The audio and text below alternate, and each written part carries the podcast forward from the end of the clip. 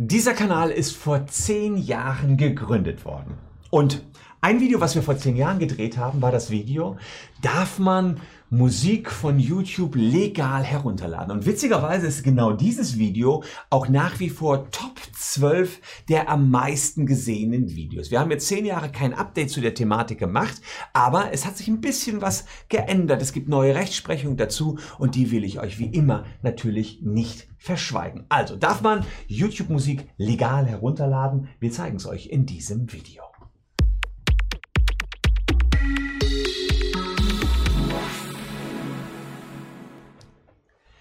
Hallo, ich bin Christian Solmecke, Rechtsanwalt und Partner der Kölner Medienrechtskanzlei Wildeborger und Solmecke. Und wenn ihr es in den letzten zehn Jahren noch nicht gemacht habt, habt ihr jetzt Gelegenheit dazu, ein Abo dazulassen für diesen Kanal. Aber 640.000 Leute haben es schon getan. Dafür sind wir sehr dankbar an dieser Stelle. Wegen Corona haben wir das zehn Jahre gar nicht gefeiert, fällt mir gerade auf. Eigentlich schade, dass solche schönen Festivitäten etwas untergehen. Ich möchte ein Thema behandeln, was nach wie vor brandaktuell ist, auch wenn ihr es vor zehn Jahren schon einmal gefragt habt. Immer noch kriege ich Kommentare, Nutzerfragen dazu, ob man Musik von YouTube legal herunterladen darf. Und das wollen wir uns im Detail mal genauer anschauen. Es ist also so, dass auf YouTube natürlich ähm, zig aktuelle Songs zu finden sind und ihr euch im Zweifel mit irgendwelchen Konvertern, die bei euch auf der Festplatte installiert sind oder die über einen Webbrowser funktionieren, ähm, schnell die Tonspur runterladen könnt, also nur die Audiospur. Und das ist eine Vervielfältigung und die Vervielfältigung urheberrechtlich geschützter Werke, die ist normalerweise nach 16 Urheberrechtsgesetz nur dem Urheber vorbehalten. Er darf sich aussuchen, ob er ein Werk nochmal vervielfältigt oder nicht vervielfältigt.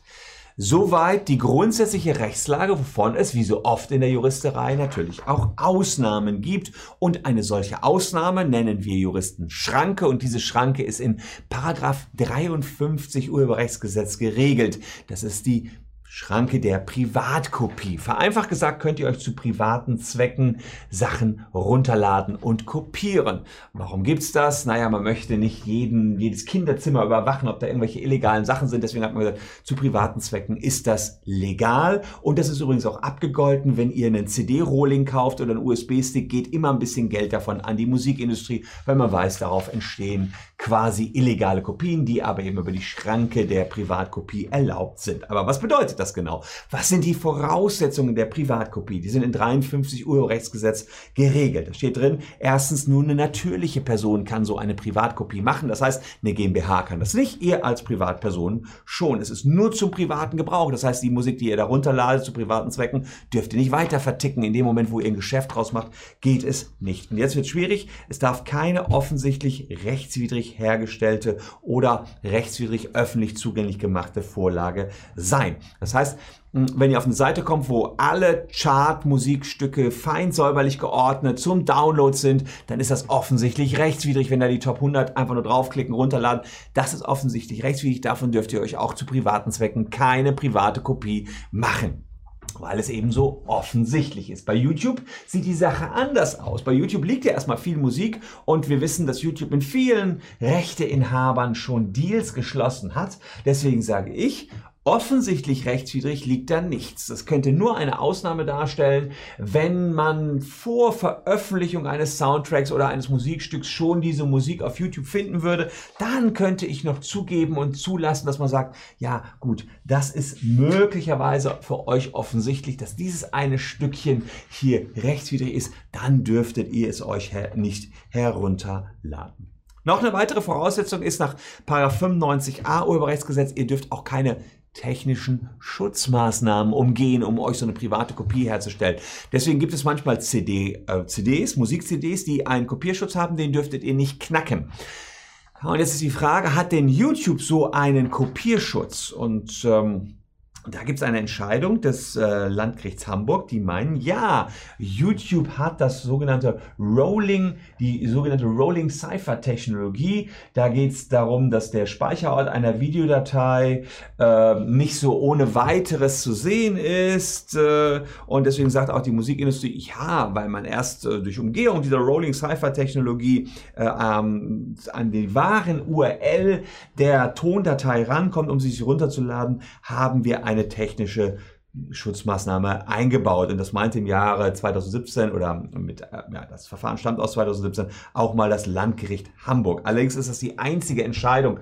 Das war damals ähm, ja auch ein YouTube-Converter, zu, ähm, zu der das Ganze gesagt worden ist, die sagt, dass Rolling äh, Cypher eine wirksame Schutzmaßnahme ist. Aber, naja, wirkungsvolle Schutzmaßnahmen nach 95a Urheberrechtsgesetz sind solche, die nicht mal eben mit leichten, einfachen Programmierkenntnissen umgangen werden können. Und diese Rolling Cypher Technologie, das sagen mir alle, die ein bisschen Ahnung davon haben, die kann so mit einem Schnips umgangen werden. Deswegen ist, bin ich persönlich der Meinung, anders als das Landgericht Hamburg, das ist keine wirksame Schutzmaßnahme. Das ist äh, ja ein, ein, ein Nullum, das ist ein, eine, eine kleine, ein kleiner Steinchen auf dem Weg zum Download, der, den jeder umgehen kann, aber bitteschön nicht technische Schutzmaßnahme im Sinne von 95a Urheberrechtsgesetz. Aber da muss ich sagen, da ist ähm, das die, das Ende der Fahnenstange noch nicht erreicht. Da wissen wir nicht ganz genau, wie der Bundesgerichtshof das sehen wird, bezogen auf diese Rolling Cipher Technologie. Eine wirksame Schutzmaßnahme, das muss man sagen, hat YouTube ja auch. Ja, da gibt's also ähm, äh, zum Beispiel Musik, die nur bei YouTube Music verfügbar ist, also in dem Bezahlbereich von YouTube und die kann man eben nicht so ohne weiteres runterladen. Da müsste man schon einen hohen äh, Aufwand betreiben, um da das Digital Rights Management zu umgehen. Da würde ich sagen, technische Schutzmaßnahme absolut in Ordnung. Ähm, wenn man die knackt, ist es auch keine Privatkopie mehr. Beim Rolling Cipher System ist das anders. Und wenn YouTube schon solche unterschiedlichen Schutzlevels einzieht, das eine ist eben nicht, äh, nicht sehr hoch und das andere ist hoch, muss man sagen, äh, die gehen selber davon aus, dass das Rolling Cipher nicht wirksam ist, sonst hätten sie nicht noch dieses äh, Digital Rights Management bei der Kaufmusik ähm, und sondern würden da auch nur Rolling Cipher einsetzen. Also da bin ich eben nicht der Meinung, wie das Landgericht Hamburg. Ähm, dann gibt es noch etwas, was gegen den Download von Musik sprechen könnte. In den AGB von YouTube steht, es ist nicht zulässig, auf jegliche Teile des Dienstes oder Inhalte zuzugreifen, sowie diese zu vervielfältigen, herunterladen, zu verbreiten. Ja, also Runterladen von Inhalten ist verboten laut YouTube AGB. Jetzt ist es so, wenn ihr gar kein YouTube-Kunde seid, habt ihr diesen AGB auch nie zugestimmt. Man kann ja YouTube auch nutzen, ohne den AGB zuzustimmen. Dann habt ihr auch keinen AGB-Verstoß. Ansonsten, wenn ihr YouTube-Kunde seid, mit denen mal einen Nutzungsvertrag abgeschlossen habt, wäre das ein Verstoß gegen die allgemeinen Geschäftsbedingungen. Okay, das würde dazu führen, dass YouTube euch entsprechend rausschmeißen könnte.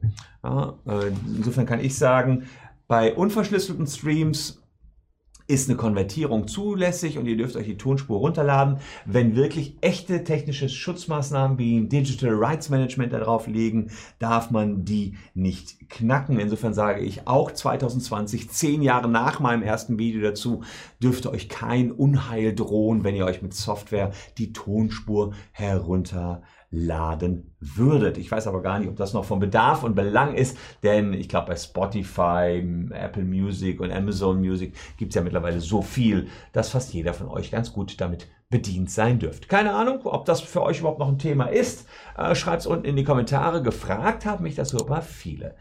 Und natürlich, wie immer, der Aufruf, lasst gerne ein Abo da. Falls euch das Video gefallen hat, dieses kurze Update, dann seid ihr auch bei den nächsten Updates in zehn Jahren hoffentlich wieder mit dabei. Danke fürs Zuschauen. Hier noch zwei Stückchen, die euch ebenfalls gefallen könnten.